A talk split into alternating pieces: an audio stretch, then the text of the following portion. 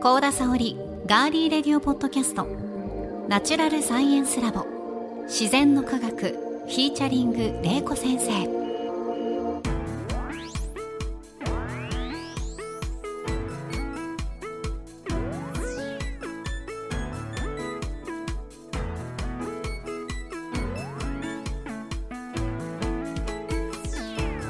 皆さんこんにちは。ガーリーレディオポッドキャストガリレディパーソナリティの高田沙織です。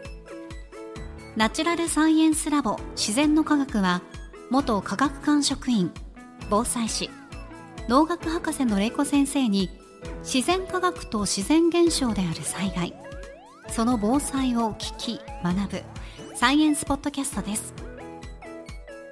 土水昆虫宇宙食物理気象環境など自然科学の多彩なテーマをさまざまな視点で分かりやすく紹介しながら防災の知識や災害への備えを伝えていきます。それでは皆さんナチュラルサイエンスラボで私たちと一緒に科学しましょう。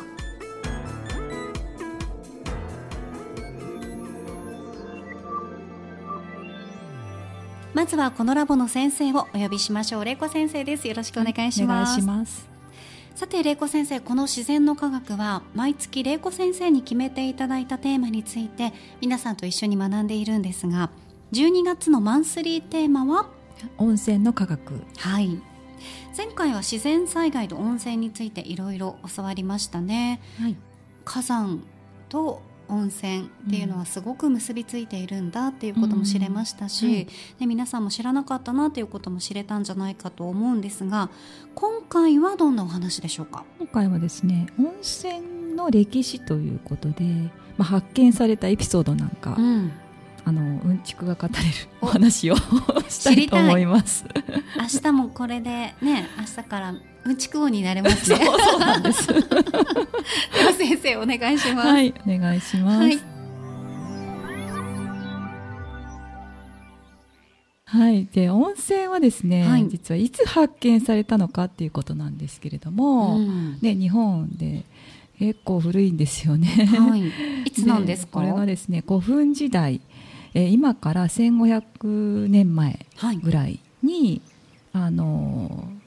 発見されたんですけど、まあ、これは多分あの火を起こさなくても暖かい床が地面から出てきた。うん、ででそれ暖かい湯が出てきたんでそこに入ってみた、うん、そしたら病気が治ったとかそういうことでやっぱりこう地面から急に暖かい湯が出てくるっていうことはすごいこう神様がやったんじゃないかということで神聖なものっていうところから、うん実はあの温泉っていうのは生まれてます。だからすごくたくさん神話とか伝承が残ってるんですよ、うん、で実はの最初に発見された温泉っていうのはどこかっていうと、まあ、これ記録での記録っていうかそういう話が残っていて、まあ、愛媛県の道後温泉道後温泉ね、うん、行ってみたいと思いながらまだ行けてないんですよ、う。ん、私も実はそうね行ってみたいと思いながら。有名ですもんね。うんね、行ってないんですけど、はい、で道後温泉というのはあのいつ発見されたかというと「古事記」という物語に残っていて、ね、まあ、奈良時代初期712年にの「古事記に」あの伊予伊予の湯という名前で、はい、まあ、あの最初に記録されてます。で道後温泉に伝わる神話としてはあの、えー、国づくりの神様日本の神様で、えー、大国主の御事、はい。が実はあの少な彦の神っていう神とともにその伊予の国ですね愛媛県に訪れた時にその少な彦の神が病にかかってしまって、はい、でその神様をお湯に浸すと治ったっていう話があるんですよ。実はあの少な彦の神っていうのはあの医療や穀物の神様でもありますし温泉の神様でもあって。てあ、ね、とプラス酒の神様なんです。よ、そういろんななんかね、神様なんですけど、はい、温泉の神様ってそうだったんですね、うん、伝承が残ってるんですって、はい、であとはあの日本書紀同じ奈良時代に日本書紀でも、まあ、歴代の天皇があの湯あみをしたということでまあ、これもなんか今とこうちょっと認識違うんですけど体を清める沐浴っていうしましたという記述が日本書紀に実はたくさん残ってるそうです。であと道後温泉にはあの聖徳太子もね訪れているそうなので、はい、実はあの道後温泉に行くとそういう訪れたという日が残ってるそうなんですよね。それぐらい昔からあったということです。じゃあ温泉は誰が発見したかということなんですけども、はい、これは人だけじゃなくて実はの動物であったりもするそうです。あそうなんですね、うん。はい、であの人だとえーとですね、実はあのお坊さんが結構ね発見してるんですよね。奈良時代だと、まあ、宋の行基だったりとか、はいはいはい、あと平安時代初期には弘法大師、はい、空海さんですね、はい、が温泉を開いたという伝説が実は全国各地に残ってます。で空海はですね実は科学者みたいな感じだったらしくって、あのまあ、山でねあの修行する方山岳出見者ということで各地をなんか巡ってたそうなんですけれどもそうするとすごい山に詳しくなっちゃって、うん、なんか鉱物資源とか水とかそういうのがどこにあるかって非常に詳しかったらしいんですよね。それで見つけちゃったらしいんですよね。見つけちゃったって言われたんです見つけちゃった。なんかそういう話がいっぱい残ってて。でもなんか、まあ伝説っていうところもあるんで、うん、この行基とか空海さんが発見したわけではなくて、はい、後にその修行僧が発見した温泉に、まあ空海さんとか行基があの見つけましたっていうふうに名前を付けてることもあるそうです。あそれもやっぱり、うん、なんか話聞いた話だと空海さんってこう杖でガーってこう地面を叩くとそこに泉が湧き出したとか、まあ、温泉だけではなくてそういう話はすごいたくさん残ってるそうなんですよね。はい、なので結構の僧が修行僧とか僧侶が見つけたっていう話が日本全国にはたくさん残ってます。はい、だから北陸だとあの不診断さんとかも見つけたとか、あとね武将の源頼朝が見つけたとか武蔵坊弁慶が見つけたとか、はいはいはい、まあ、結構有名な人の名前を付けたかったんじゃないかなと思うんですけど。なんかそういう発見人だとやっぱりそういう方が発見したっていう。ありますよね。丸々ね、まるまるゆかりの湯とかね、うん、そうそうするとちょっとねあのありがたい感じしますよね。空海ゆかりの湯なんだっていうね、思ったりしますよね、うん、私は人はそうなんじゃないかなと思ってます。あとまあ動物もね、見つけていて、まあ、これもある意味神様っていうところもあるんですけど、うんうんうん、まあ、傷を負った落ち度が、白い猿や鹿に導かれたっていうお話が残ってます、まあ、今でもねお猿さんが長野の地獄団に温泉ね、はいはいはい。はい、あの入ってたりするんですけれどもあの結構白いあの動物が発見したっていうことがあってあのやっぱり白いとちょっとその神秘な感じしますよね。うんうん、しますね。実は白い動物っていまして例えばアルビノっていうね、はい、アルビノはミラニンが合成できないので、うんうんはい、あの目も赤くなっちゃうんですけど、はい、そのアラアルビノのあの動物であったりとか、あと発火個体っていうのがあって、はい、これあの動物園のホワイトタイガーとかもそうなんですけど目が黒いですけど黒いですね、はい、なんですけど遺伝情報としてあの白くなってしまう。色色素が減少するっていうので発火するっていうのがあって多分アルビノか発火個体の姿を見てあの、まあ、目立ちますからね白いと。結構野生のあの野生だと白いとこうすぐ見つかってやらあの敵にやられてしまうんですけど、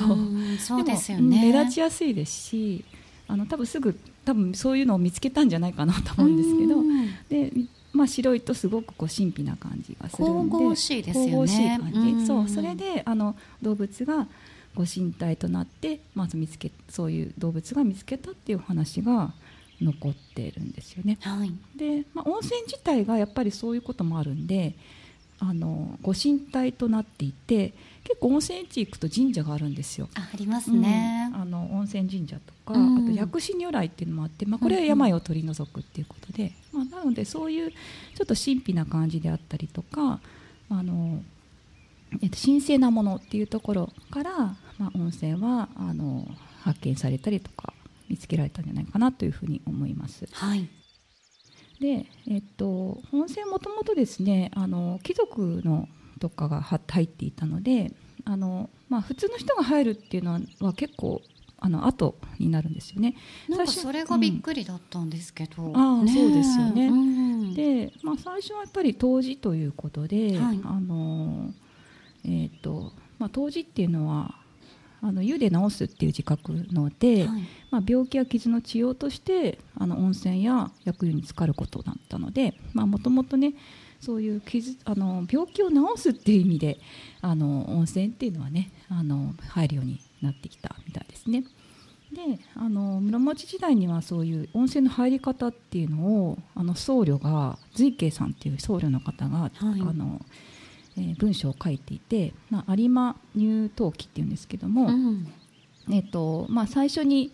えー、1回少し入って、まあ、2回目は、まあ、同じ温泉にですね。で2回目はたくさん入って 3, 3回目は少しっていうふうにあの三巡りっていうんですけど、はい、まあ、温泉の入り方としてどうやって入ったらいいかっていうところもあのこれも病気を治すための入り方っていうことでそうですね、示してます。でなので、まああのまあ、そういうものでも実はあの、まあ、温泉にはあの1週間単位で3回入りなさいっていうふうに三巡りってそういうあの、えー、文章が書かれてるんですけども1週間単位で3回入るっていうことは、うん、まあ、あの1週間かける3なの21日間、うんうんうん。うん、長期滞在するっていうのが、まあ、基本だったので。だから、その当時とかが盛んなところには、うん、今でもまるまる温泉病院とかそういうね、ね、長期滞在で、うん、まあ、ゆっくり湯に浸かって治療していくっていう施設もあるんですね。そうですね、まあ、そうするとねあの病気も治るっていうことで、実は21日間長期滞在が基本だった。それが一番推奨されてたんですけど。基本だったんですね。そうですね。でそれがドイツでも実は外国の温泉療法も同じ期間だそうです。うん、本当にそのぐらい入るといいんですけどね。そうです、ね、いいなと思うんですけど。うん、であのやっぱり当時っていうのは治療法だったので、うん、あのさっきも硫黄を含む温泉とか酸性の温泉は殺菌作用があるっていうことなんでやはり、ね、皮膚病とかに効いたんですよね。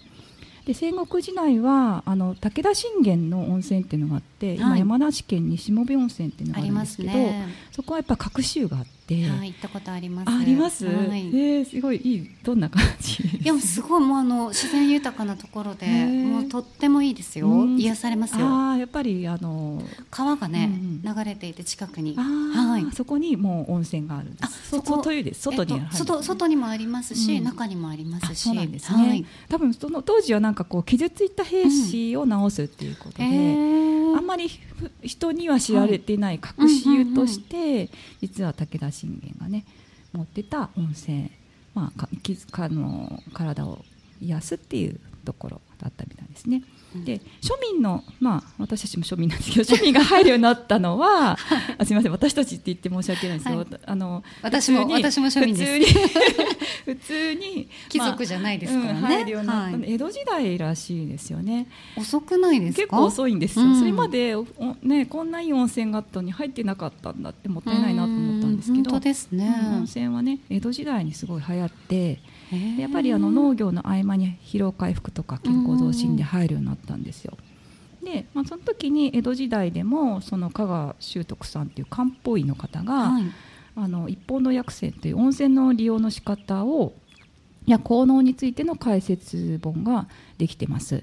でそれによるとやはりあの温泉地ねその当時もね皆さん長くあの温泉疲れたあの浸かることができたみたいでそうするとあの温泉って、えっと、あの外湯外今あのホテル行くと中で温泉入りますけど、はい、当時は内風呂ですよね、うん、あの当時はまあ外にあるんですよ温泉が。全部外になっていて露天風呂みたいなのがたくさんあって、はい、でそこにあのいろんなお店があったりとかして、まあ、宿場町があった。でそこであの温泉に入りつつお買い物してでそれであの行楽するっていうのが江戸時代から始まったそうです。じゃあ本当にそのもう温泉地みたいな感じですよね、う。ん、そうそれが江戸時代ぐらいから始まってであのえーとですね、お伊勢参りとか、はい、善光寺参りとか、うん、小平さん参りとか、まあ、神社を詣をしながら温泉に入って楽しむっていうのは江戸時代ぐらいからできてきたみたいです。まあ、その時もねあの健康同心とか無病息災っていうところもあったみたいですよね。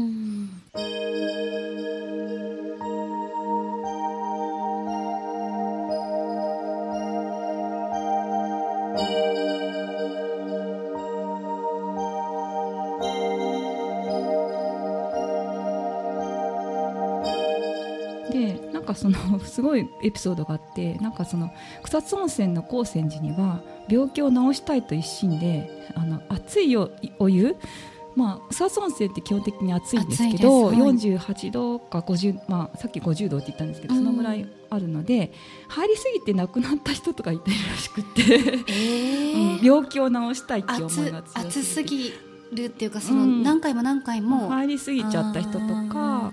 そういう方で亡くなった方の実は供養塔があって、あとはまあそういうそういう亡くなった温泉で亡くなった方だったりとか、はい、またハンセン病で隔離されて無念のうちに亡くなった方の供養塔っていうのが今でも草津温泉にあるので、まあまあ、どっちかといえば、まあ、娯楽で入る要素もあって。ね、出てきたんですけど、まあ、病気を治したいっていう思いでもうその方が強かったんですね、ねうん、入入ってたんだなというふうに思いました。はい。はいということで温泉の歴史について先生にお話ししていただきました。今回はここまでです。続きは次回をぜひお聞きください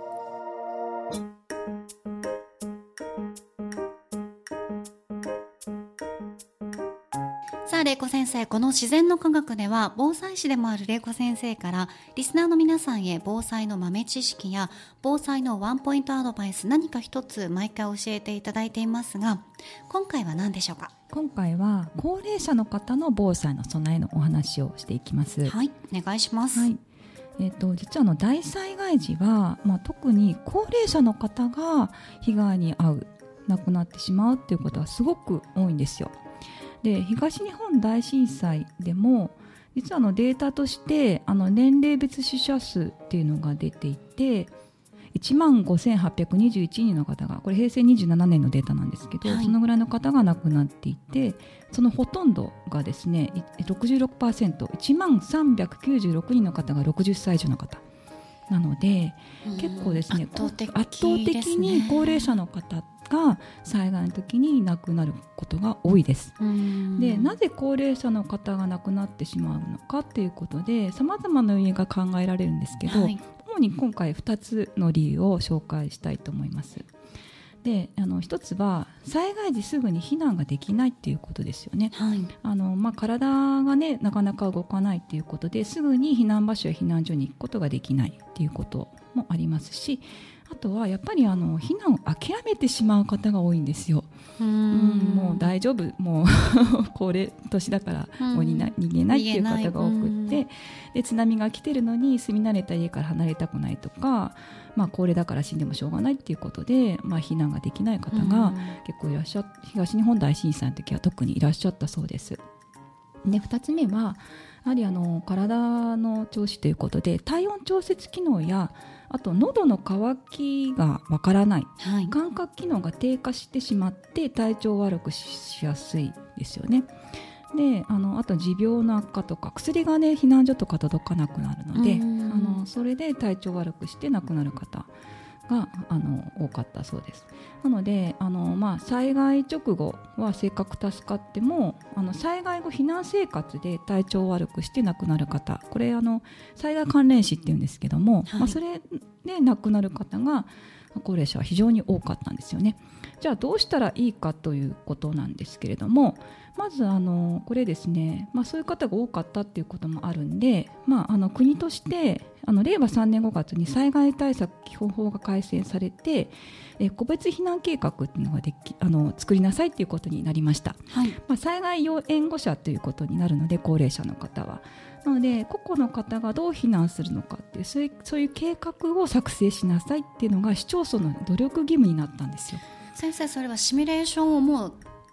立てときなさいってことですか？そうですよね。そういう方が例えば地域にいる場合は地域の人がその方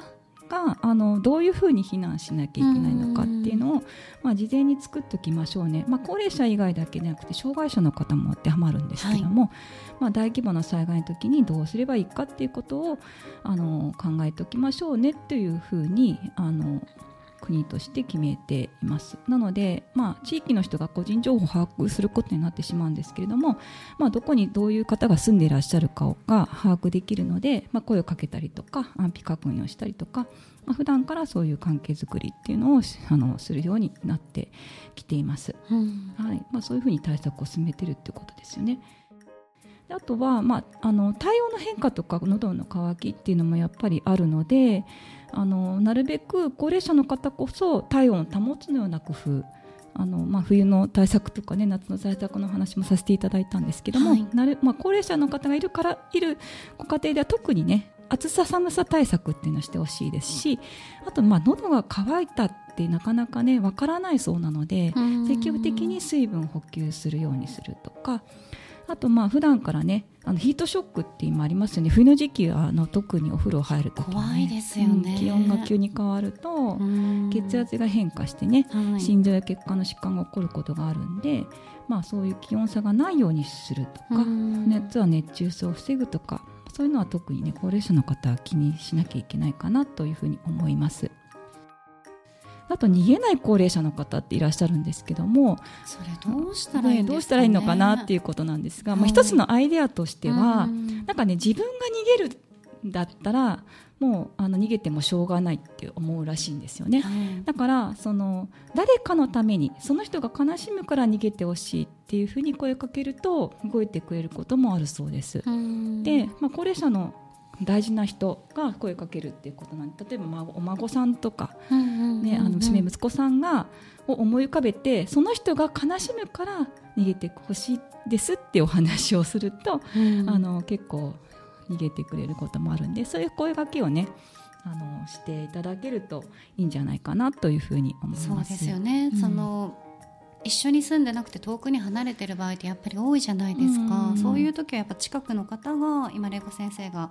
おっしゃったみたいに、うん、娘さん悲しみますよとかね、お孫さんがっていう誰かが言ってそれであ逃げようって思ってくれたらいいなと思いますよね。ね。うん、あの水害だと、うん、あの高齢者の方でも結構 LINE 使ってたりとかするので、しますね。そう私はあの、あの自分のギギフトか義母がちょっと遠いところに住んでるんで LINE で結構お知らせします。危ないよとかレベル、ね、レベル4で今逃げなきゃいけないんだよとか、うん、うん、なんかそんな声がけとかもしてるんで、うんうんうん、まあ、そういうふうにご家族がね常に気にして声かけてもらったりとかすると、まあ、意識も少しずつ変わっていくんじゃないかなと思います。はい、で持ち出し品の備えについてはちょっと今回詳しくお話ししませんので、うん、まあ、ノートの方にリンクも貼っておくのでそのあたりも見ていただければと思います。はい、はい。今回は高齢者の方の防災への備えについて先生にお話ししていただきました。ありがとうございました、はい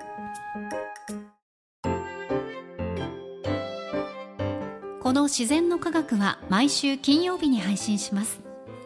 Firstory、Apple Podcast、Spotify、Google Podcast、Amazon Music ほか